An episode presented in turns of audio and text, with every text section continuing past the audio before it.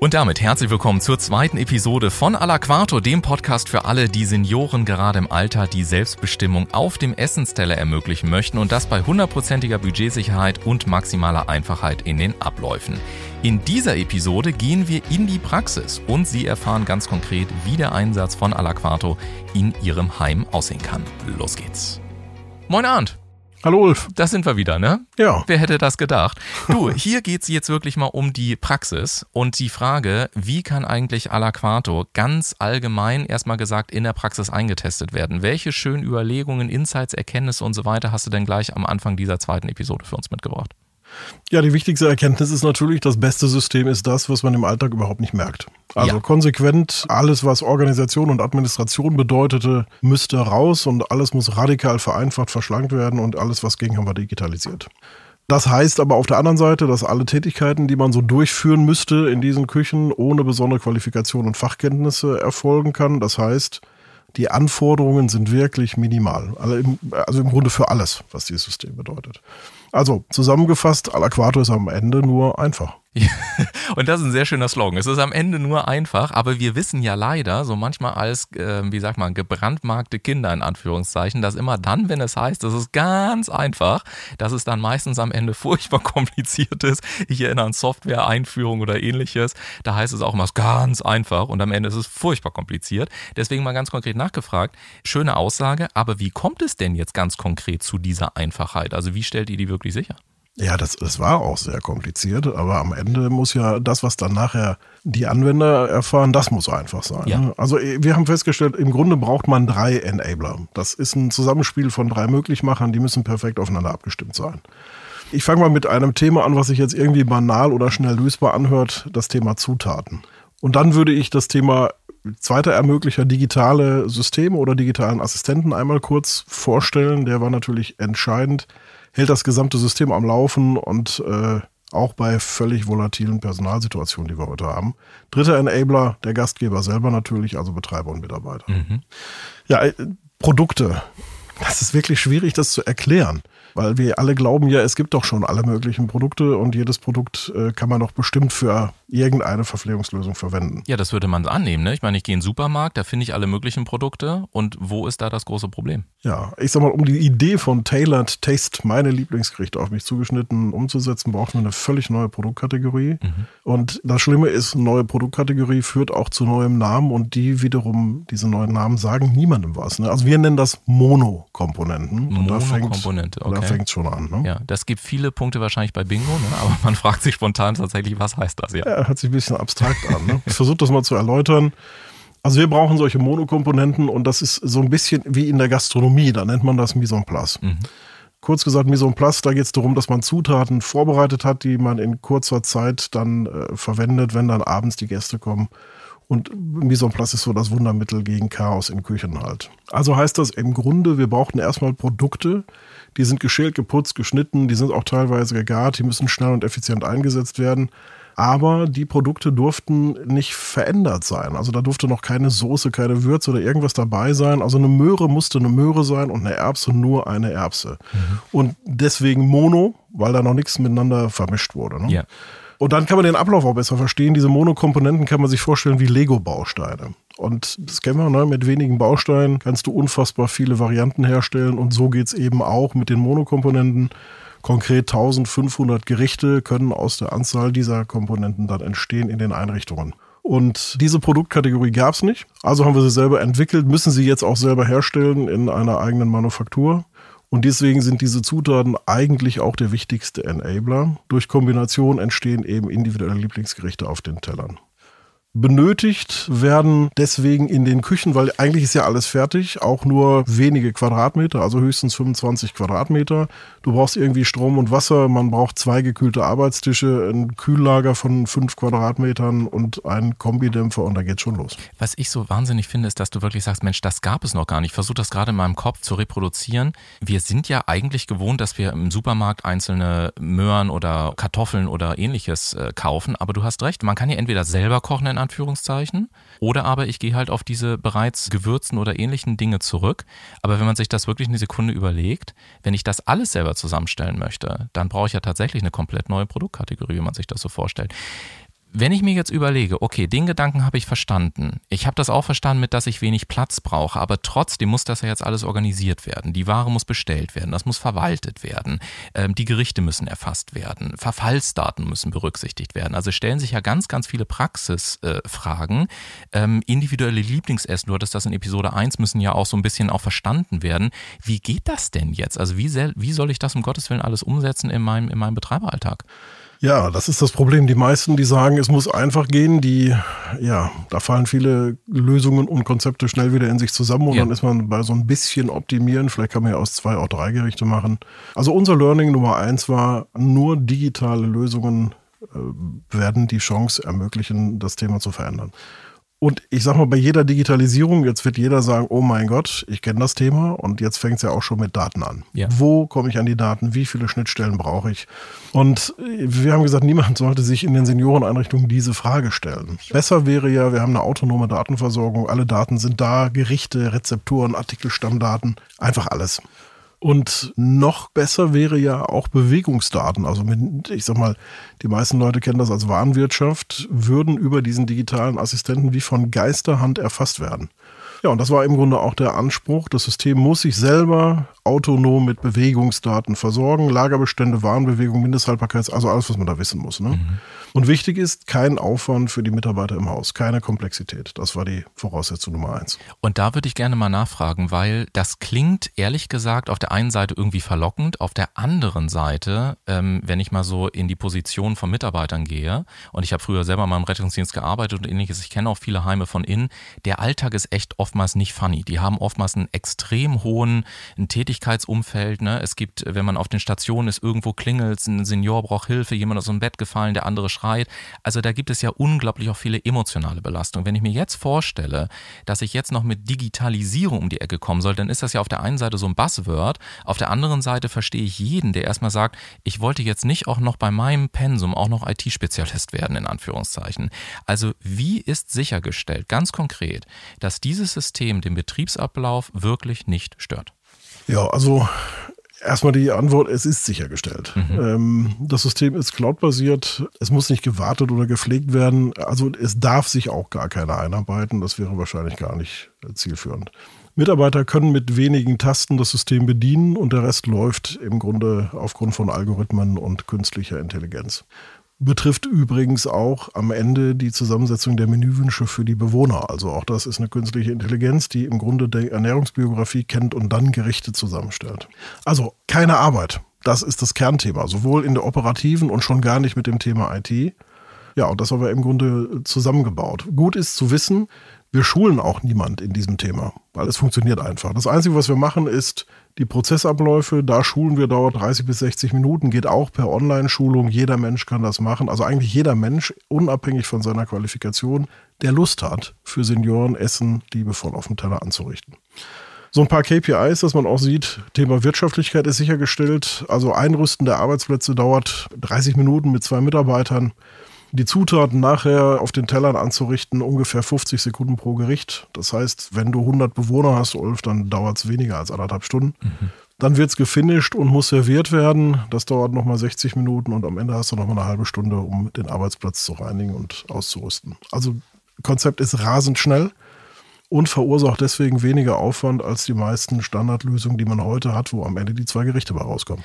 Was ich dabei so spannend finde, Arndt, ist, also ich versuche ja wirklich die ein oder andere kritische Nachfrage zu stellen, aber egal was ich frage, es erscheint mir wirklich so, ihr habt so ziemlich an alles gedacht, also von den Finanzen, von den KPIs, die Ernährungsbiografie, die Warenwirtschaft, dass eine Möhre auch nur eine Möhre ist und so weiter.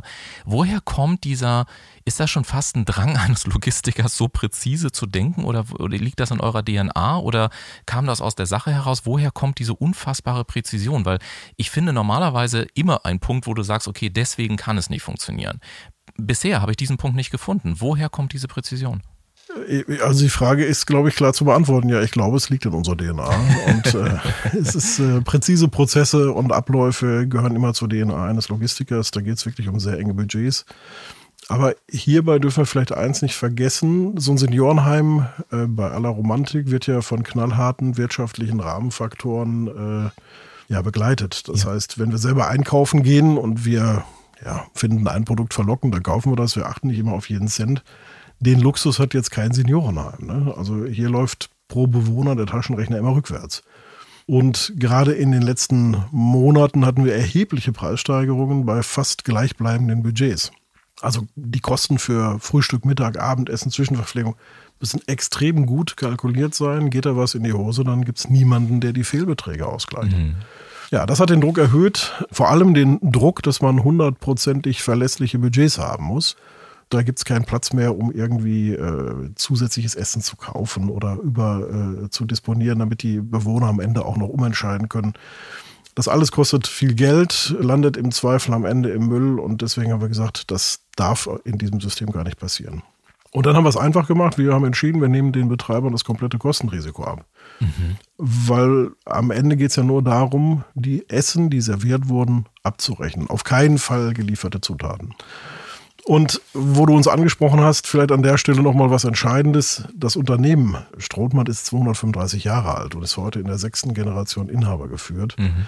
Da möchte ich nochmal erwähnen, weil hier kommt immer so Skepsis auf. Ne? Was rechnet da wirklich das Unternehmen ab und ist das ein Trick? Also für Taschenspielertricks haben wir tatsächlich überhaupt keinen Platz. Ja. Und damit dann am Ende niemand befürchten muss, dass dann die Summe der abgerechneten Essen vielleicht das Budget doch sprengen könnten, kann ich nur sagen, wir haben Algorithmen mit eingebaut, die schon bei der Erfassung der Menüwünsche und bei dem Raussuchen dieser Lieblingsgerichte dafür sorgen, dass die Tagesverköstungssätze überhaupt nicht überschritten werden. Hat früher immer ein Küchenleiter gemacht, also eine Mischkalkulation gemacht. Wenn es sonntags ein Braten gibt, dann muss Montag mal einen Eintopf geben. Also so ungefähr in der Art müsste man sich die Funktionsweise dieser Algorithmen vorstellen. Ja, das heißt, wir wollen Budgeteinhaltung garantieren.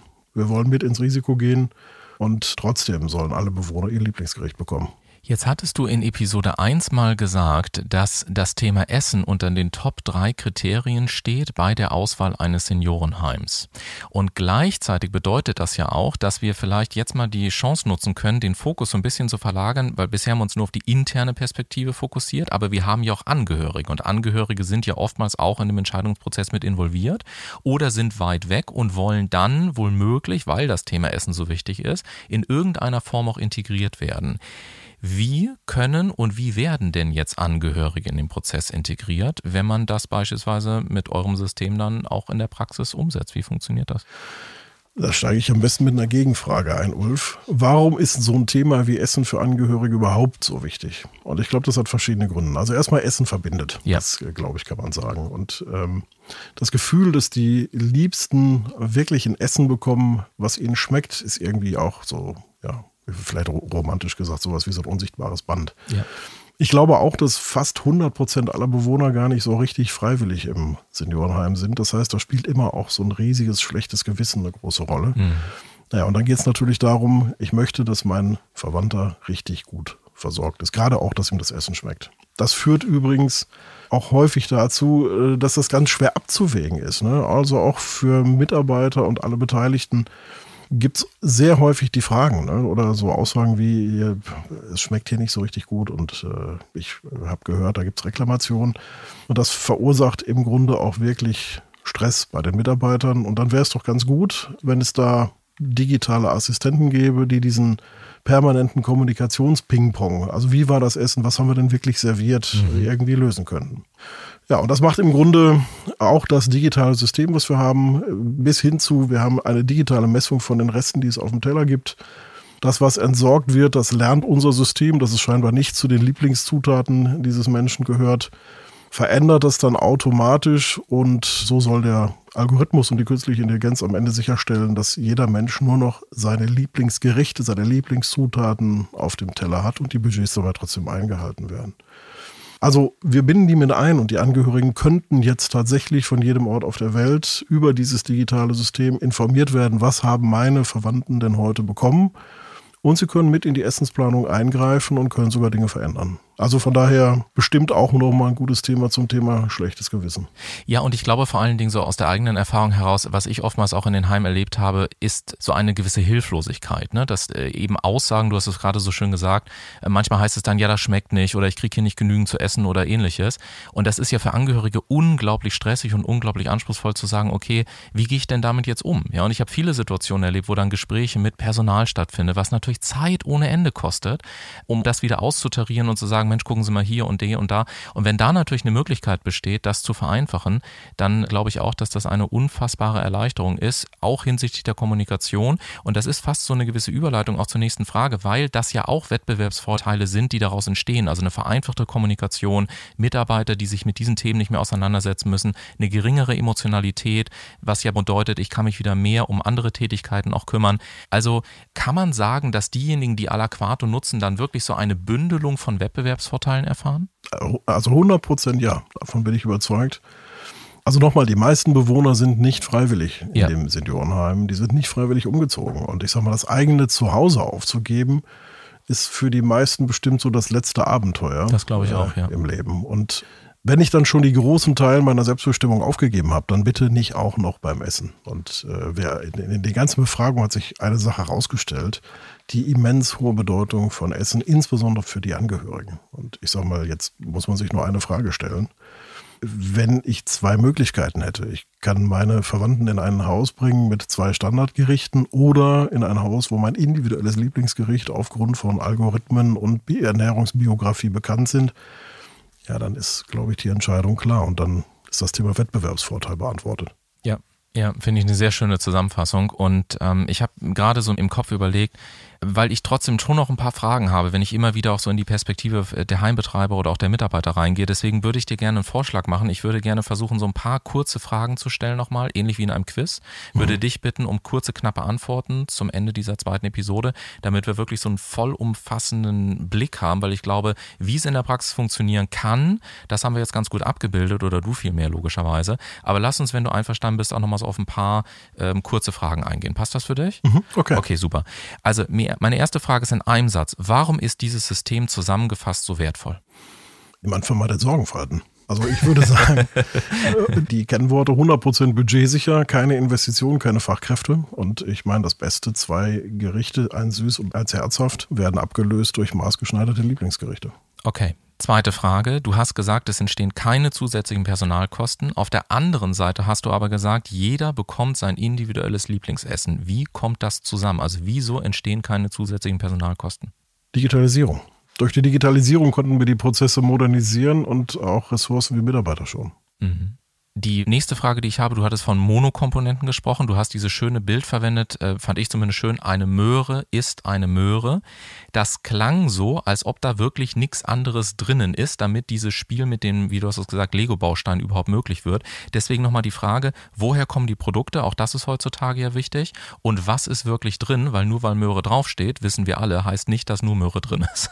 ja, nichts ist drin, Ulf. Nichts also drin, doch okay. schon das Produkt, also die Möhre ist drin. Also endlich mal wieder Zutaten, die, wo man sagen kann, die sind 100% natural. Also in unserer äh, Manufaktur kennen wir nur Salz, Zitronensaft, Öl, Kräuter, Gewürze und so weiter. Zusatzstoffe sind total tabu. Okay. Ganz wichtige Frage. Äh, du hast vorhin auch gesagt, wir nehmen den Betreibern auch so ein bisschen das Kostenrisiko ab. Das heißt, zum Kosten trägt natürlich auch mal die Ware bei. Wer trägt ganz konkret das Warenrisiko? Wir. Okay. Also wenn äh, alle Zutaten von uns disponiert werden, dann müssen wir natürlich auch dafür verantwortlich sein. Also alle Produkte, die ins Lager laufen oder wenn die ablaufen oder was auch immer, unser Risiko. Okay. Du hattest außerdem gesagt, dass es im Prinzip fast gar keine oder nur geringe Investitionskosten durchaus gibt. Wie hoch sind denn die Investitionskosten dann konkret? Ja, pauschal nicht zu beantworten, hängt immer davon ab, was in dem Haus vorhanden ist. Aber mhm. sagen wir mal so, gäbe es überhaupt gar nichts in dem Haus. Also weder ein Küchengerät noch Geschirr, Besteck, keine Kühlzelle, keine Spülmaschine, keine Regenerationstechnik, dann müsste man knapp 70.000 Euro in die Hand nehmen, um das System umzusetzen. Okay. Aber wie gesagt, dazu müsste man auch wirklich nichts haben. Okay, also ich wollte gerade sagen, das heißt, ich fasse nochmal zusammen, das ist bis zu 70.000. Im allerschlimmsten Falle ist es das. Dann müsste ich aber wirklich gar nichts haben und ansonsten ist es deutlich geringer, beziehungsweise wenn ich ja dann schon Dinge habe, das heißt, ihr arbeitet in bestehende Systeme ein, die Infrastruktur kann ich nutzen, also im besten Fall habe ich im Prinzip gar keine Investitionskosten. Gar keine Investitionen. Die Frage ist natürlich, du hast vorhin so schön gesagt, es geht ja um Menschen, egal ob die in den Betten liegen oder noch nicht in den Betten liegen, aber es geht um Menschen. Wir haben hier nicht irgendwelche Produkte, die wir von A nach B schieben, sondern am Ende des Tages muss die Essensversorgung natürlich auch wirklich funktionieren. Frage, die mich dann als Betreiber interessieren würde, ist, wie schnell ist dieses System einsatzfähig? Denn oftmals erleben wir ja gerade, wenn wir IT einführen, Software einführen und so weiter und so weiter, dass es Wochen über Wochen dauert. Wie ist es hier? In weniger als einer Woche, Ulf. Okay. Das ist meine Ansage. Das war eine kurze Antwort, ja. ja, genau. Und damit haben wir mehr Zeit fürs Wesentliche in Anführungszeichen. Und ganz, ganz wesentlich, das versuche ich mir mal so vorzustellen, ist natürlich die Situation im Speisesaal. Also wir kennen das ja oftmals auch selber, manchmal mittags ähm, und so weiter gibt es ja auch schon Senioren, die sich dann wirklich auch so ein bisschen herausputzen. Da ist da so ein, so ein, so ein Tageshighlight in Anführungszeichen. Und wenn ich mir jetzt vorstelle, dass da 1500 Gerichte individuell zubereitet und dann auch noch ausgegeben werden, dann taucht bei mir im, im Kopf so eine Frage auf, gibt es da jede Menge Schlangen an der Essensausgabe? Also, oder wie ist das am Ende des Tages organisiert, wenn da jeder sein eigenes Essen bekommen soll? Nein, also ich glaube, die gibt es heute nicht, aber in unserem System bleibt das auch so. Die gibt es nicht. Die gibt's nicht. Die gibt's nicht. Okay, kein Queuing, wie man im Englischen Nein, sagen würde. Kein, kein, okay. 1500 Gerichte, das ist auch noch so ein Stichwort. Wieder den Überblick behalten und wie zum Beispiel auch bei Allergien Risiken vermeiden. Wie ist sichergestellt, dass die Flexibilität und auch das Tagesbudget, was du angesprochen hast, harmoniert?